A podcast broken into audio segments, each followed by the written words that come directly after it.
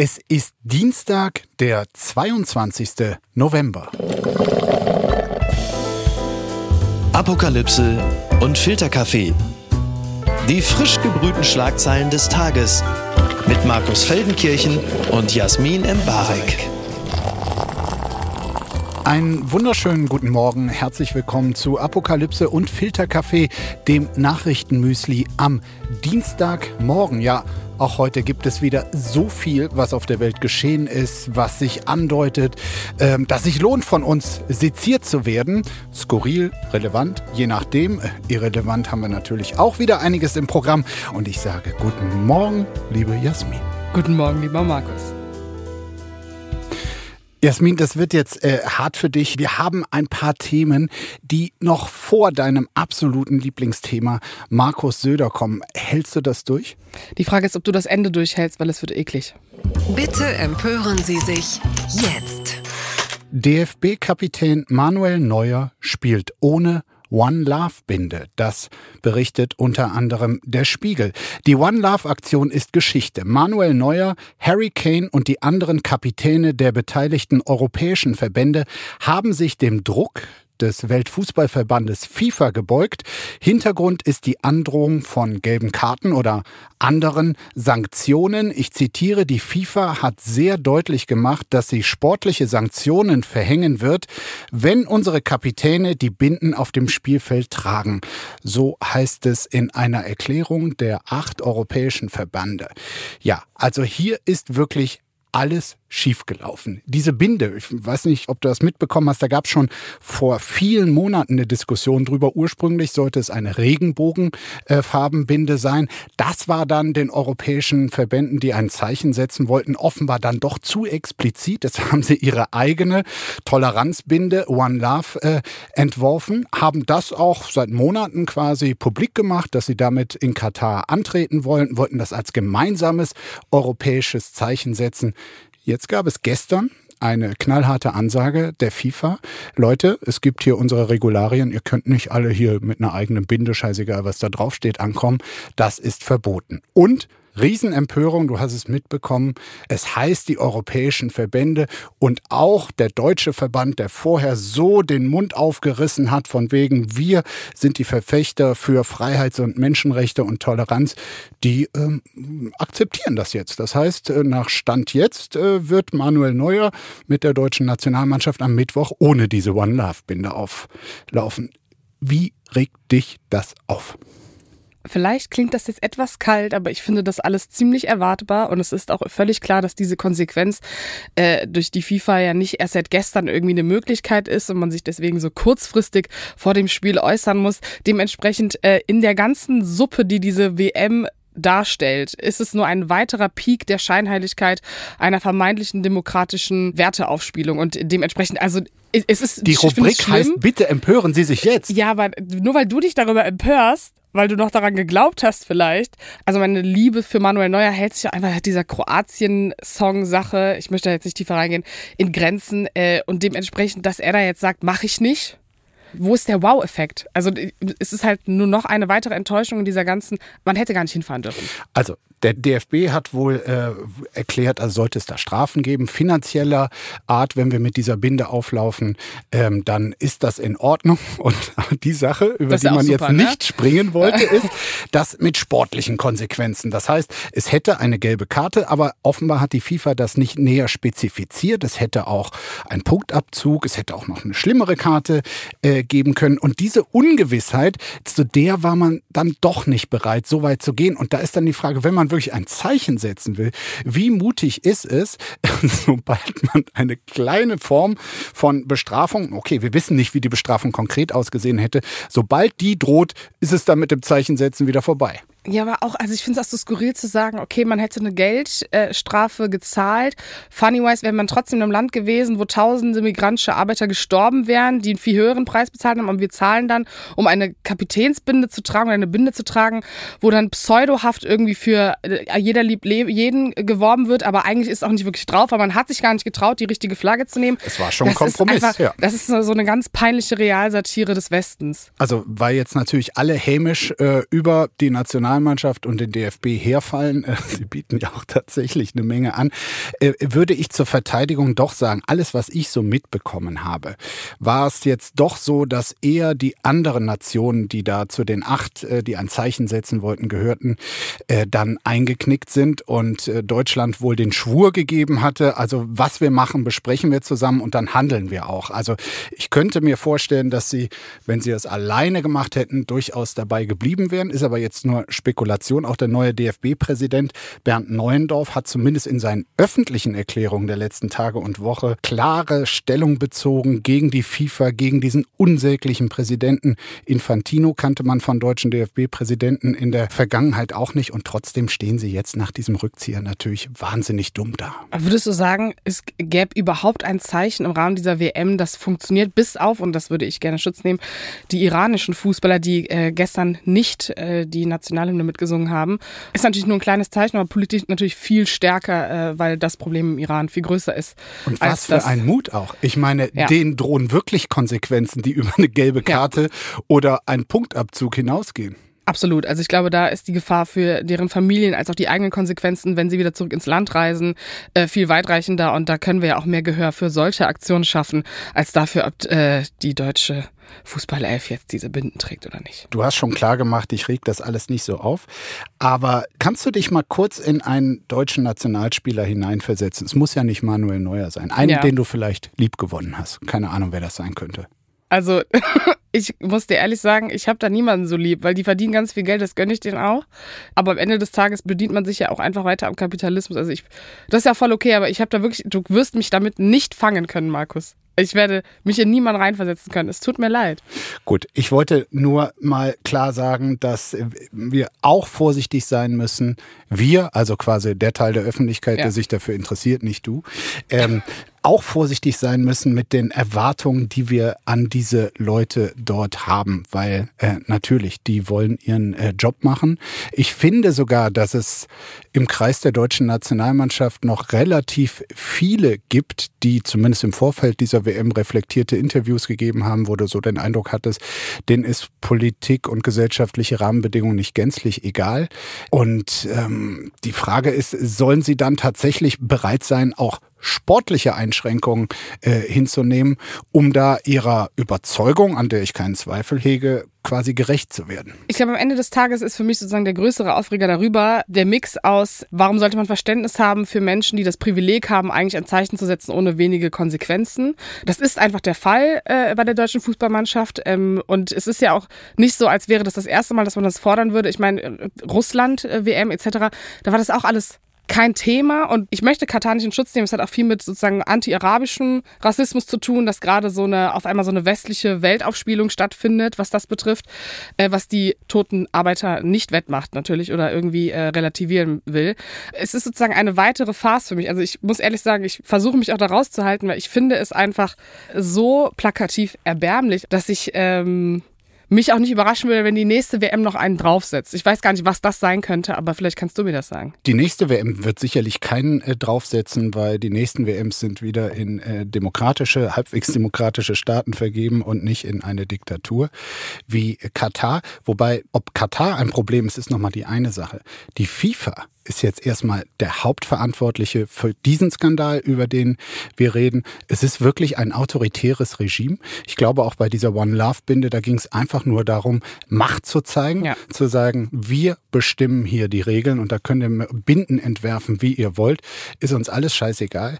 Und wohin das führt, diese Machtgeilheit und die, die Freunde, die sich dieser FIFA-Chef Infantino sucht, hat man bei dieser Eröffnungsfeier gesehen, wirklich aus meiner Sicht. Mich ähm, treibt das wirklich um, weil ich solche Turniere in der Vergangenheit immer sehr, sehr gern gesehen habe und der Spirit, der da drum entstehen konnte, toll fand, tolle Unterhaltung zumindest und äh, schon auch finde, dass es vom Profisport eine Verantwortung für politische Vorgänge gibt. Aber wenn ich dann bei dieser Eröffnungsfeier sehe, wie äh, Infantino da breit äh, grinsend neben der Herrscherfamilie von Katar sitzt, äh, auf der einen Seite und auf der anderen Seite der äh, saudische Kronprinz, der einen Journalisten mit der Knochensäge hat zersägen lassen.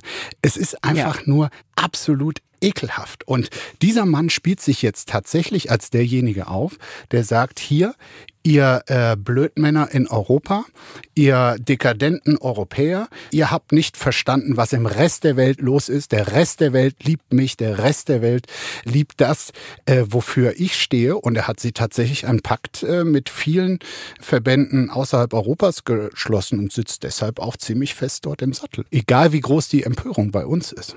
Das ist dann, glaube ich, auch das Dilemma des Westens, oder? Man ist dann doch am Ende des Tages ein wenig angreifbar, die anderen sind aber angreifbarer und dann endet man einfach in der Endlosschleife von wer ist mächtiger, oder? So ist es. Und ähm, das haben wir gestern quasi in Reinform gesehen. Und äh, solche Eskalation gab es noch nicht bei einer Fußballweltmeisterschaft. Und ich glaube zumindest die, die den Fußball weiterverfolgen werden und nicht sich angewidert auf alle Zeit abwenden, die werden an den gestrigen Tag noch lange denken. Unterm Radar. Autoritäres Regime in Tunesien, Frauenrechte werden zurückgedreht. Das berichtet der Tagesspiegel. Es gibt einen Text von Sarah Medini, die ist Politikberaterin bei der tunesischen Nichtregierungsorganisation Aswad Nisa, also Women's Voices, und ähm, schreibt im Tagesspiegel darüber, wie die aktuelle Situation in Tunesien ist.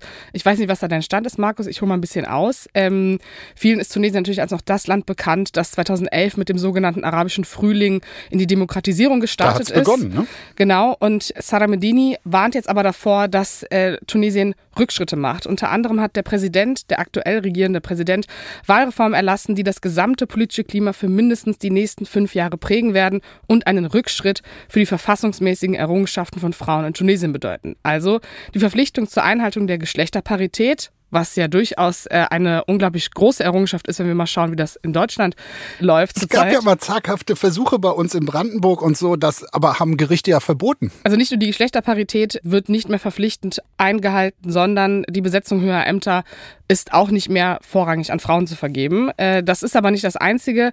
Es geht darum, dass sozusagen in den nächsten Jahren der Präsident einfach vorhat, das, was Tunesien als Land und dazu gehört unter anderem Dinge wie die Polygamie ist dort verboten, als eines der wenigen Länder, nachdem äh, die französische Besetzung aufgehört hat und Tunesien sich davon gelöst hat, als auch die Möglichkeit abzutreiben, die in Tunesien auch seit den 60er Jahren möglich ist, diese Dinge weiter zurückzuschrauben. Und es ist natürlich mit Blick darauf, wir schauen auch in den Iran, also Länder, in denen akut Frauenrechte massiv bedroht werden und im Iran natürlich auch sehr tödlich.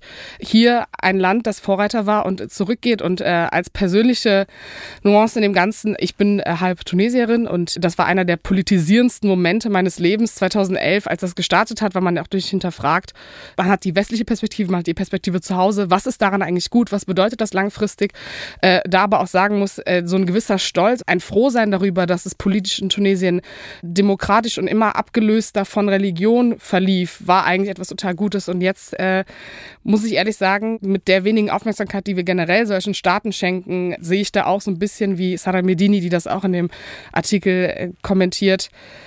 ein bisschen schwarz dafür, dass es da genug Aufruhr gibt, um das aufzuhalten. Ich weiß nicht, äh, was ist dein erster Eindruck?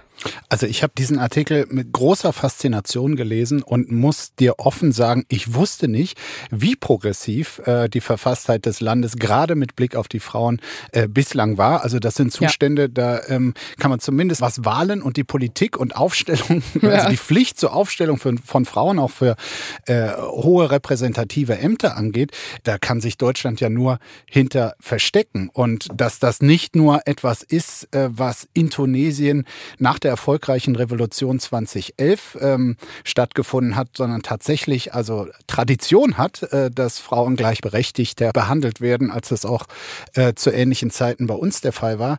Das fand ich sehr, sehr faszinierend. Frage mich natürlich, was in dem Land in der Zwischenzeit geschehen ist, dass dieser Präsident natürlich auch auf demokratischem Wege an die Macht gekommen, überhaupt genug Rückendeckung für diesen ähm, Schritt irgendwie zurück ähm, hat. 2011 hat er nicht nur bedeutet, dass es wirtschaftlich absoluten Aufschwung gab. Und einer der Hauptgründe ist ja unter anderem, dass besonders junge Menschen keine Jobs gefunden haben, dass die Wirtschaft rezessiv war und dass es auch einfach überhaupt keine Anreize mehr gab. Äh, viele Menschen, äh, wir kennen ja das Phänomen, dass gerade viele Menschen aus Tunesien auch nach Europa, die sind qualifizierte Menschen, die haben äh, Diplome, Masterabschlüsse etc. und die finden keine Jobs. Ähm, und das ist immer noch so und es hat sich durch demokratischere Regierende nicht geändert. Und äh, dann gibt es ja auch oft diesen, das kennen wir ja auch, hier ein wenig diesen Gedanken, okay, vielleicht ist Konservatismus dann doch wieder die richtige Lösung, um zumindest stabile Strukturen zu erschaffen. Und auch das ist mit der Wahl von Said, der zurzeit Amtsinhaber ist, äh, passiert. Und da ist einfach eine ganze Riege Männer mitgekommen. Äh, und auch die Frauen in den jeweiligen Parteien sind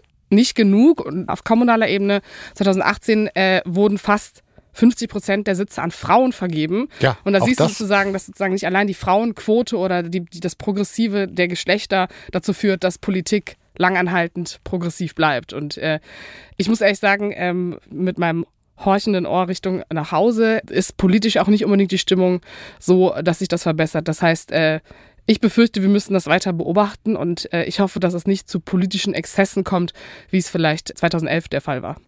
Dann beobachten wir das weiter. Ich habe jetzt schon eine Menge gelernt. Das gibt's doch gar nicht.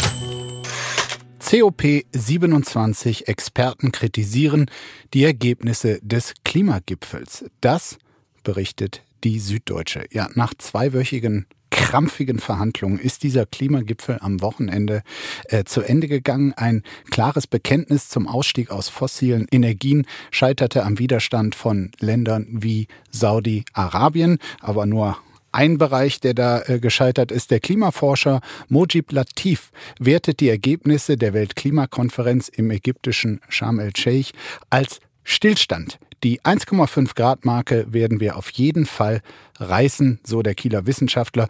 Im Moment sei die Welt auf einem Kurs von 2,5 Grad Celsius Erderwärmung im Vergleich zum vorindustriellen Zeitalter.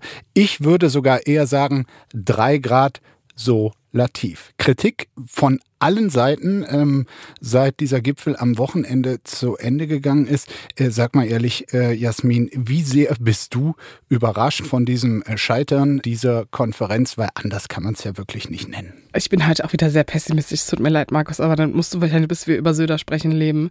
Scheitern ist vielleicht das falsche Wort. Äh, vorab zu wissen, mit welchen Staaten man sich auf Gespräche einlässt, lässt ja schon vermuten, wie schwierig Verhandlungen für ein positiveres Ergebnis als vorher äh, sind. Und wir hatten das ja schon oft, und ich bin ja auch eine Person, die sagt, ich befürchte, wir knacken bestimmte Gradmarken, ist der Boykott, äh, sich auf eine CO2-Reduzierung oder zumindest ein 2-Grad-Ziel, das ist ja, wir reden auch nicht mehr von 1,5, auch wenn das noch äh, dort Thema ist, einzulassen. Ich habe damit nicht gerechnet. Also es wäre vielleicht ein Wow-Effekt gewesen, wenn es passiert wäre, aber äh, wir befinden uns durchaus einfach in äh, einer Welt, in der Industrieländer mit mehr Macht und weniger Demokratie äh, durchaus bestimmen, wie viel CO2 wir noch in diese Ja. Atmosphäre schießen. Da gab es ja durchaus auch den, den richtigen Ansatz, wie ich finde, wo quasi die bisherigen Industrieländer, äh, vornehmlich des Westens, sag mal, so ein bisschen Verantwortung, zumindest in Teilen, bereit waren zu übernehmen, dass sie schon sagen, okay, wir muten denen jetzt in der Zeit, wo bei ihnen wirklich die, die wirtschaftliche Entwicklung, die wir schon hinter uns haben oder die wir schon lange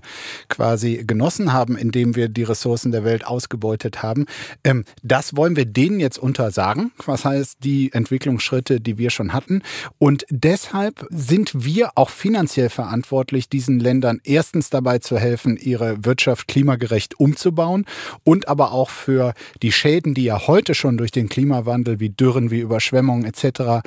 Äh, entstehen, die zu kompensieren. Dazu sollte jetzt ein Topf, ein, ein Fonds äh, aufgelegt werden. Darauf konnte man sich äh, immerhin einigen, dass es den gibt. Aber ob da jetzt fünf Euro drin sind oder unzählige Milliarden, diese Frage hat man erstmal ähm, in die Zukunft verschoben und auch wer wie viel dort reinzahlen muss. Das heißt, die wirklich relevanten Fragen, äh, ja. Und klar, es ist, es ist eine Ansammlung von nationalen Egoismen, die dann zu einem solch wirklich frustrierenden Ergebnis führt. Und leider auch nochmal die Bestätigung, dass sozusagen äh, die Bemühungen, Länder wie China oder auch Saudi-Arabien äh, zu Kompromissen zu bringen und sie zu überzeugen, leider die Hauptaufgabe dem Ganzen ist, weil es um diese Länder geht, unter anderem, die über 80 Prozent des CO2s ausstoßen und das dringend drosseln müssen. Das heißt, es stellt außenpolitisch natürlich auch gerade gerade in, mit Blick auf Deutschland, mit Blick auf China dann auch neue Schwierigkeiten einfach, wo ich mich frage, okay, wie will man das außenpolitisch vielleicht auch im Blick auf Baerbock, was sind da die nächsten Schritte, um da vielleicht auch wirtschaftlich aufeinander zuzugehen, zu sagen,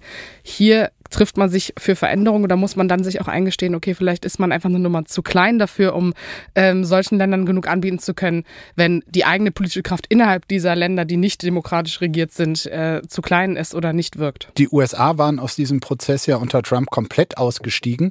Äh, offenbar hätte es aber auch mehr Engagement, gerade finanzieller Art, äh, von amerikanischer Seite gebraucht, um ja. hier wirklich einen großen Unterschied zu machen. Ich hatte es schon so wahrgenommen, dass zumindest der Versuch der EU-Mitgliedsländer der da war, dort in Sharm el-Sheikh halbwegs einheitlich und auch ambitioniert aufzutreten. Aber ich glaube, also gegen das, was äh, dir dann Länder wie äh, die Chinesen vielleicht auch zu Recht entgegnen, bist du dann tatsächlich als, als äh, europäischer Zwerg äh, relativ machtlos. Mittlerweile. Oder es wird noch erbärmlicher. Du kämpfst eigentlich dann nur darum, dass die jeweiligen Länder die Klimaschäden zahlen, zumindest die entstehen. Also nicht mal mehr die Prävention, sondern einfach schon das, was danach kommt. Und das finde ich eigentlich noch ernüchternder, als äh, dass man sich nicht auf dem Papier einheitlich zu mindestens 1,5 Grad bekennt. Also es reicht auf dem Papier einfach nicht. Es gibt ja keine, ich kann das ja sagen und dann passiert das einfach nicht, weil ich habe es einfach nur gesagt. Gell? Ja, auf dem Papier steht ja schon lange was, also spätestens ja. seit äh, Paris. Und das ist jetzt bei aller Kritik an anderen, das muss man ja auch sagen, Deutschland wird seinen Klimazielen auch nicht gerecht. Ja. Aber klar, 1,5 Grad, das ist, äh, das ist quasi Geschichte, wenn man der Wissenschaft schon zuhört. Ganz weit vorne. Blicken wir mal nach vorn. US Presidential Election 2024. Democrats who might challenge Biden. In der BBC habe ich wirklich eine interessante Aufstellung äh, gefunden. Wir reden ja eigentlich immer nur darüber, okay, da kommt jetzt wieder der Trump bei den äh, Republikanern. Wer könnten quasi seine innerparteilichen Gegner sein? Und dann die große Frage, tritt Joe Biden überhaupt noch ein zweites Mal an? Und was, wenn nicht? Darüber wurde bisher sehr wenig zumindest gesprochen. Die BBC hat hier mal eine interessante Auflistung gemacht von ähm, Kandidatinnen und Kandidaten, die tatsächlich in Frage kämen, falls Joe Biden sagt, also er hatte ja jetzt am Sonntag Geburtstag, ist 80 Jahre alt geworden, in zwei Jahren wäre er demnach 82. Soll man in so einem Alter überhaupt noch äh, US-Präsident sein? Nein. Sagst du nein? Äh, wobei wir kommen hier noch zu interessanten Kandidaten, wo ich sagen würde, das Alter spielt nicht die Rolle. Ob es bei Joe Biden eine Rolle spielt, ist jetzt eine andere Frage. Also vier Leute nennt die BBC hier als mögliche realistische Alternativen zu Joe Biden fängt an mit Kamala Harris, äh, der Vizepräsidentin, von der wirklich äh, zu Beginn alle gedacht haben, also das ist, wenn der Joe mal aufhört, egal ob nach vier oder nach acht Jahren, ist das ja wirklich die logische Nachfolgerin.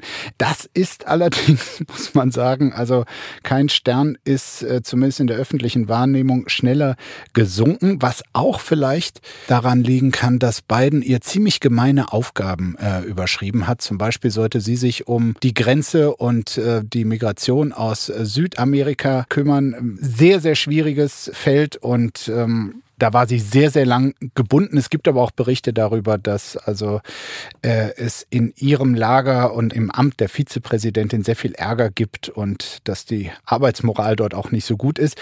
Deshalb irgendwie, also der, der Harris-Hype ist äh, vorbei. Ein anderer Kandidat ist Gavin Newsom, der ähm, Gouverneur von Kalifornien, der dort jetzt gerade auch wiedergewählt wurde, ziemlich smart rüberkommt, 55 Jahre, der zwar während Corona irgendwie so ganz strikte Regeln hatte und dann selbst mal bei einer Party äh, erwischt wurde, wo er seinen eigenen Regeln nicht gerecht wurde, aber ein sehr progressiver Kandidat, also der ist im Rennen und dann einer, den wir schon kennen aus den letzten Vorwahlen, Pete Buttigieg, der Mann mit dem schwierigen Namen, äh, der lange mal Bürgermeister war, mittlerweile im Kabinett von Joe Biden. Sehr, sehr junger Kandidat.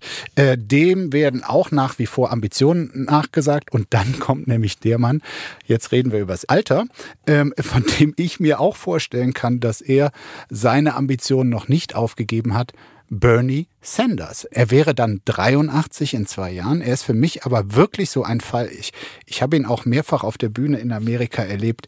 Da kannst du doch sagen, der ist so vital, so frisch, auch so progressiv in seinen Ansichten, zumindest in Teilen. Da ist mir persönlich jetzt scheißegal, ob der 83 ist oder 43. Kein Altersshaming, aber also sagen wir mal wirklich, dann ist dann 83 Jahre alt, ja, mhm. kann man nicht dann die ganze Power nehmen und dann vielleicht irgendwie jemanden wie Alexandria Ocasio-Cortez unterstützen, sie aufstellen und dann dahinter die Sanders Supporter sammeln. Also kann man das nicht auf eine junge Person verlagern, die politisch sehr ähnlich ist, die man dann unterstützt und vielleicht berät und auch vielleicht in das Kabinett geht, whatever. Also ich bin dann so, das, also sorry, aber das kann man machen. 83, Markus. ja, das ist einfach ist der Durchschnittstod in Deutschland von Männern. Das ist dir bewusst, ne? So hoch. Ja, so aber, alt werden die. Das wusste ich ja. gar nicht im Schnitt. Okay. Mhm. Ja, also toller Vorschlag. Sie steht hier von der BBC übrigens auch gelistet als unter dem weitere Kandidaten, die theoretisch auch noch in Frage kommen. Aber ähm, schreibt das mal an Bernie Sanders. Das war keine Bewerbung als äh, Wahlkampfberaterin. Ich, ich ziehe mich wieder aus meiner Rolle okay, zurück. was ich so mitbekommen habe, ist auch, ähm, er ist ähm, so beratungsoffen ist er nicht unbedingt. Also alte ich, weiße Männer halt, ne? Das, das nehme ich zurück. Nein, ich bin, oh mein Gott, das werde ich jetzt wieder völlig für auseinandergerissen auf Twitter. Das habe ich natürlich niemals gesagt gesagt, das meinte ich natürlich nicht so. Das war natürlich eine politische Aussage. Nein, das hast du gar nicht gesagt. Ja. Und deshalb ähm, kommen wir zu einer passenden Rubrik. Verlierer des Tages. So, jetzt geht's endlich mal wieder um junge Leute. Was die Krisen mit jungen Menschen machen, das ist eigentlich gar nicht so freudig, wie ich es angekündigt habe. Das berichtet nämlich die Tagesschau. Es gibt eine neue Studie, die ähm, herausarbeitet, dass die Corona-Pandemie sehr, sehr große Spuren in der Psyche der Jugend hinterlassen hat. Das sagt die aktuelle Studie Jugend in Deutschland. Dort gibt ein Viertel der Befragten an, unzufrieden mit der psychischen Gesundheit zu sein. Die Studie macht deutlich, wie sehr junge Menschen zwischen 14 und 29 unter der Last der Krisen Corona, Klimawandel, Ukraine-Krieg leiden. Diese Krisen tragen dazu bei, dass Jugendliche sich fühlen, als würden sie aus dem Tunnel gar nicht mehr herauskommen. Die Krisen überlagern sich und hören nicht auf, sagt der Studienautor Simon Schnetzer. Ich bin ja eine junge Person, die in dieser Corona-Pandemie gelebt hat. Und ich muss dir ehrlich sagen, das Thema ist ja jetzt auch nicht neu, aber diese Studie zeigt ja relativ schockierend, wie viele Menschen davon betroffen sind, dass sie das Gefühl haben, es geht nicht mehr bergauf. Und das ist ja durchaus eine harte These, wenn man in den Demokratien des Westens lebt, zu sagen, es geht nicht mehr bergauf. Verstehst du das? Absolut. Also ich meine, da äh, muss man, glaube ich, keine Volkswirtschaft studiert haben, um, wenn man jetzt mal so einfach nur die Rahmendaten zusammennimmt, dass ähm, sagen wir, das blühendste Zeitalter uns jetzt in den nächsten 25 Jahren äh, nicht bevorsteht, äh, so sehr ich mir den Rest wünschen würde. Aber gut, das Thema hatten wir auch schon, der Wohlstand der vorangegangenen äh, Generationen, dass der zum großen Teil auch auf Ausbeutung äh, beruht und äh, deshalb jetzt ähm, frustrierende Klimakonferenzen abgehalten werden müssen. Also total verständlich. Ich fand auch eine Erklärung in dieser Studie sehr interessant, die so den Zusammenhang aus aus Pandemie und den Zukunftsaussichten, weil man könnte ja sagen, ja, Jetzt ist die Pandemie aber doch wirklich ähm, ja. stark am Auslaufen. Wahrscheinlich äh, würde das selbst Karl Lauterbach jetzt bestätigen. Aber der Kinder- und Jugendpsychologe Julian Schmitz, der äh, hat das ganz gut erklärt. Er sagt, die Lebensumwelt der Jugendlichen hat sich in der Pandemie so gedreht. Viele wurden sehr zurückgeworfen und sind nun psychisch belastet. Wenn man psychisch belastet ist, dann ist man allerdings auch empfänglicher für weitere Sorgen und bei neuen Themen eher negativ, man wird vulnerabler. Weiterer Faktor noch, dass der in der Pandemie stark angestiegene Medienkonsum, insbesondere von in den sozialen Netzwerken, Kinder und Jugendliche quasi eher die negativen Seiten, das, wovor man Angst haben kann, ähm, vor Augen führt und dass das alles zusammen, also Pandemie, die objektiv schlechten Wirtschaftsdaten plus die Art, äh, wie man sich über den Lauf der Welt informiert, ja, ein toxisches Gemisch zu sein scheint. Also zusammenfassend ist es für mich so, das ist Generation Klarner, die versucht im Hier und Jetzt zu leben, eigentlich diese Krise versucht zu überwinden, äh, weitermachen muss, aber eigentlich keine Zukunftspläne macht, weil wir wissen ja gar nicht, wie es ist. Also so Sachen wie, ich kaufe mir in zehn Jahren ein Haus oder sowas, das denke ich wirklich überhaupt nicht. Also das ist nicht mein Ziel. Äh, für mich ist so, jetzt überleben, jetzt ein gutes Leben führen, wenn man Kinder auf die Welt setzt, genug Geld haben, um das wirklich zu tun, die eigenen Eltern absichern und dann äh, wahrscheinlich in 40 Jahren sagen, goodbye. Also ich habe nicht das Gefühl, dass wir nochmal diesen Moment erreichen, wo es so, ein, so eine Euphorie gibt, die beruflich und finanziell so einander läuft, dass vielleicht auch meine Psyche wieder denkt, yes. Höchst interessant, dieses Studio. 71 Prozent bezeichnen die Inflation als die größte Sorge. Danach kommt erst der Krieg in Europa. Den haben wir Ja. auch, haben wir heute einmal noch nicht drüber gesprochen. Dann kommt der Klimawandel, dann die Wirtschaftskrise, Knappheit von Energie und der Generationenkonflikt nur mit Ja, aber jetzt mal- 22 Prozent. Aber jetzt mal honestly, ne? Hast du mit 19 darüber nachgedacht, äh, was die Knappheit von Energie betrifft oder was die Ressourcen sind, dass dein Lichtschalter läuft und deine Heizung angeht? Nein. Haben viele bei uns aber auch vor zwei Jahren noch nicht. Ja, das stimmt. Ich, also, sorry, ich wollte dich jetzt auch nicht altersschämen. Das war nicht meine Intention. Du kannst das auch mit äh, deinem Alter jetzt fühlen. Das ist auch in Ordnung. Clickbait der Woche. Jeremy Fragrance polarisiert schon kurz nach Einzug. Das hat äh, T-Online beobachtet, aber noch viele andere auch. Am Freitagabend ist nämlich die Jubiläumsstaffel von Promi Big Brother gestartet. Mit dabei sind neben ähm, wirklich solchen Showgrößen wie Valentina Doronina, Michaela Schäfer und Sam Dillon auch Jeremy Fragrance, der als Parfum-Experte auf TikTok bekannt wurde. Und der äh, geht den Herrschaften dort jetzt gehörig auf den Zeiger. Äh, nicht nur, weil er seinen komplett in weiß gehaltenen Anzug entgegen den Spielregeln nicht ausziehen will. Nein, äh, er ist äh, generell äh, Stein des Anstoßes. Jeremy ist einfach nervig, urteilt Valentina in der Gesprächsbox. Er ist eine schlechte Mischung aus Truman Show und Jeffrey Dahmer. Ihren Mitstreitern verrät sie sogar, ich habe echt ein bisschen Angst. Also ich habe mir ja wirklich schon äh, begeistert ähm, diverse Videos äh, von Jeremy Fragrance angeguckt und dachte mir, der Typ, der ist wirklich, also ein solches Produkt habe ich einfach noch nicht erlebt. Irgendwie neben der Spur, dann aber auch so, so richtig da. komplett selbstverliebt. Wir alle in den Medien wollen irgendwie so auf unsere guten Seiten hinweisen, aber er macht das in einer solchen drastisch überzogenen Art, dass man schon wieder denkt, es ist eigentlich eine Satire auf den ganzen äh, Betrieb. So, aber darum geht es gar nicht, sondern um die Situation im Big Brother Container. Und da ich weiß, dass du das mit Vorliebe guckst, liebe Jasmin, kannst du das nachvollziehen, dass alle so abgenervt sind. Ich muss mal ganz kurz einen Monolog über äh, Jeremy Fragrance halten. Jeremy Fragrance ist Ikone, Kapitalistenschwein, Legend, TikTok-Star und der einzige Mann, dem ich glaube, dass man mit 1000 Euro im Monat nicht klarkommt. Diesen Insider muss ich kurz erklären. Es gibt ein legendäres Video von Jeremy Fragrance, wie er erklärt, wie man mit 1000 Euro im Monat zurechtkommt. Er fängt an zu rechnen und bei der Hälfte sagt er, ja gut, brauchst du doch mehr als 1000 Euro und beendet das Video. Deswegen, das ist, nein, Jeremy Fragrance ist für mich alles, was auch die Gen Z irgendwie verkörpert, ne? Also, ähm, irgendwie scheint er mit seinem Körper und seinem Selbstbewusstsein irgendwie, ist ist das ein bisschen konträr, weil einerseits wirkt er so ein bisschen muskulös, sehr dünn, hat komische Essroutinen, isst sechs rohe oder gekochte Eier zum Frühstück, äh, sagt Leuten, sie sollen nichts essen, dann werden sie ein Star. Also es ist Also so das ein klingt bisschen... ja alles nicht so gesund. Nee, es ne? ist so ein bisschen Tumblr Anorexia Culture 2014, was Mhm. einfach sehr problematisch ist. Aber der Typ, wir haben ja in Deutschland wirklich nichts, ne? Außer vielleicht Jay Kahn, den ich an dieser Stelle in Schutz nehmen möchte, weil er nämlich auch im Promi Big Brother Haus Jeremy Fragrance in Schutz nimmt, weil man das, das nämlich ist der so einzige macht. Kumpel dort. Genau, weil er hat ja nichts gemacht. Der Mann hat sich mit seinem Anzug dahingesetzt und auch ich würde niemals, never ever irgendwas von meinen Klamotten abnehmen, egal wo ich lande. Der bleibt da nur sitzen, der meditiert und wenn diese Valentina mit irgendwelchen Sie hat halb Angst vor ihm. Nein, mit irgendwelchen halb Hat sie gescripteten doch gesagt. Nee, komm, mit irgendwelchen Ich halb habe gescripteten echt ein Sachen bisschen da redet. Angst. Ja, und auch dieser Jeffrey Dahmer-Vergleich, so schäm dich da einfach. Sorry, aber die ist ja auch freiwillig jetzt gegangen, deswegen ist es gar kein Thema mehr. Da können da Jay Khan und Jeremy Fragrance miteinander meditieren. Und ich bin mega happy. Ich kann jeden Abend meine persönliche Ikone sehen. Weißt du, das ist der Mann, der sagt, La Vie est Belle ist das beste Frauenparfum, das es gibt in der unteren Preiskategorie. Und wenn ein Mann das sagt, muss doch eigentlich alles gut sein. Dann bist du glücklich. Ja. So, jetzt hast du lang genug gewartet. Söder ist. Es ist wirklich eine Befreiung, dass wir diese Kategorie zu zweit äh, wieder miteinander erleben. Ich habe dir was mitgebracht. Und Du Ja. musst jetzt ganz stark sein. Ich hoffe, du hast nicht gegessen vor dieser Aufzeichnung. Habe ich nicht.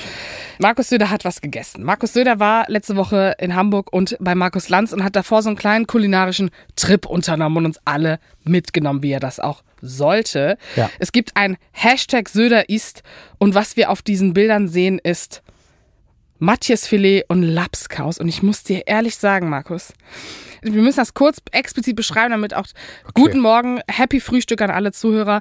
Äh, links das Matjesfilet, Kartoffeln und Kräuter und Das rechts ist ja Matjes Matsch. Ja, es, es ist wirklich Das ist abartig. ja okay und aber rechts daneben dann äh, Bratkartoffeln. Genau, und auf dem anderen Bild sind zwei Spiegeleier. Hinten ist doch irgendwie ein bisschen Fisch, rote Beete Da- und da dann so, so was das aussieht Rollmops. wie so ein 400 Gramm 400 Gramm Hackfleisch-Paket Hackfleisch. von äh, Aldi. Wirklich, ab, ich habe noch nie so Ja. was Abartiges in meinem Leben gesehen. Und, ich muss dir ehrlich sagen, köstliche Kräuter noch obendrauf. ja, äh, Markus, guck mal, ne? Es gibt für mich Grenzen. Und ich supporte Markus Söder wirklich in seinem Instagram-Game wie keine zweite. Das ist völlig klar.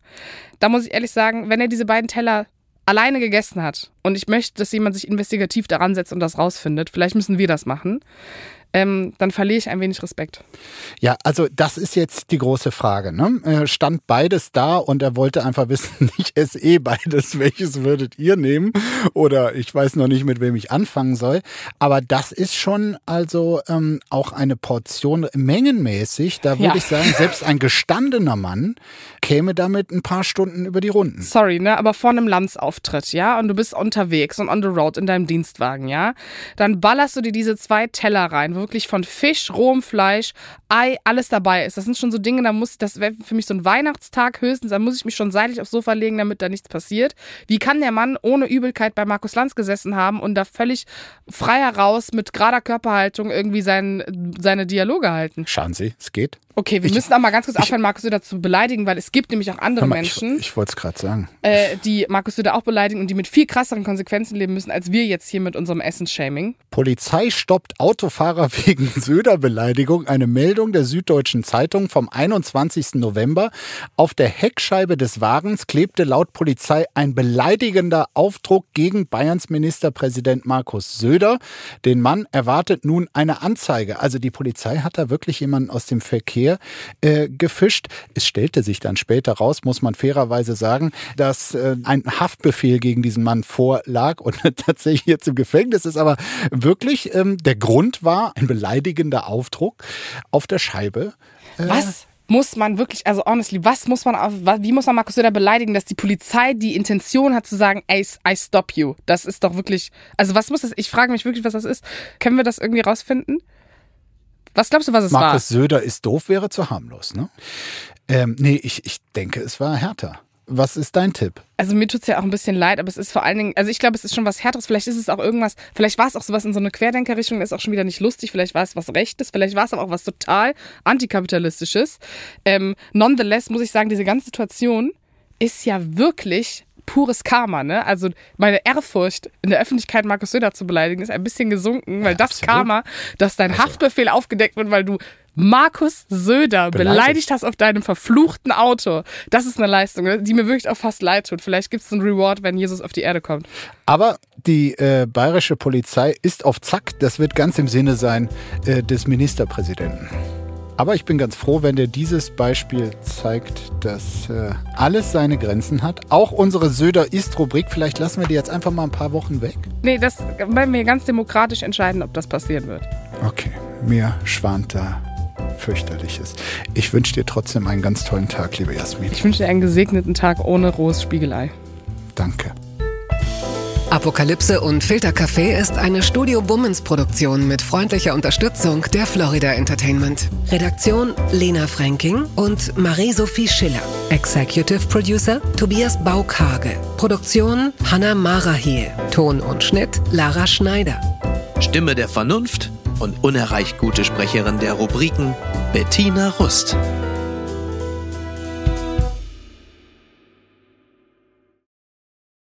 Hi, ich bin Stefanie Giesinger und das ist mein G-Spot. Der Podcast für all die Themen, die uns täglich beschäftigen. Von Feminismus über mentale Gesundheit zu Fashion, Sex und Liebe. Hauptsache ehrlich, offen und direkt. Oh Gott, mir fällt gerade eine Situation ein. Habe ich noch nie jemandem erzählt. Das erfordert auch viel Selbstbewusstsein und Kraft. Desto öfter man darüber spricht, desto mehr merkt man so, ey, eigentlich sitzen wir alle im gleichen Boot. Also ich weiß ja nicht, wie es euch geht, aber das Erwachsenwerden habe ich mir ganz anders vorgestellt. Statt Antworten habe ich nur noch mehr Fragen. Wann fängt Sex Welchen Stellenwert haben Freundschaften? Hast du schon mal einen Orgasmus? Wie finde ich einen guten Umgang mit Social Hast du Media? irgendwelche Tipps? Wo ist der G-Punkt bei Frauen und wo bei Männern?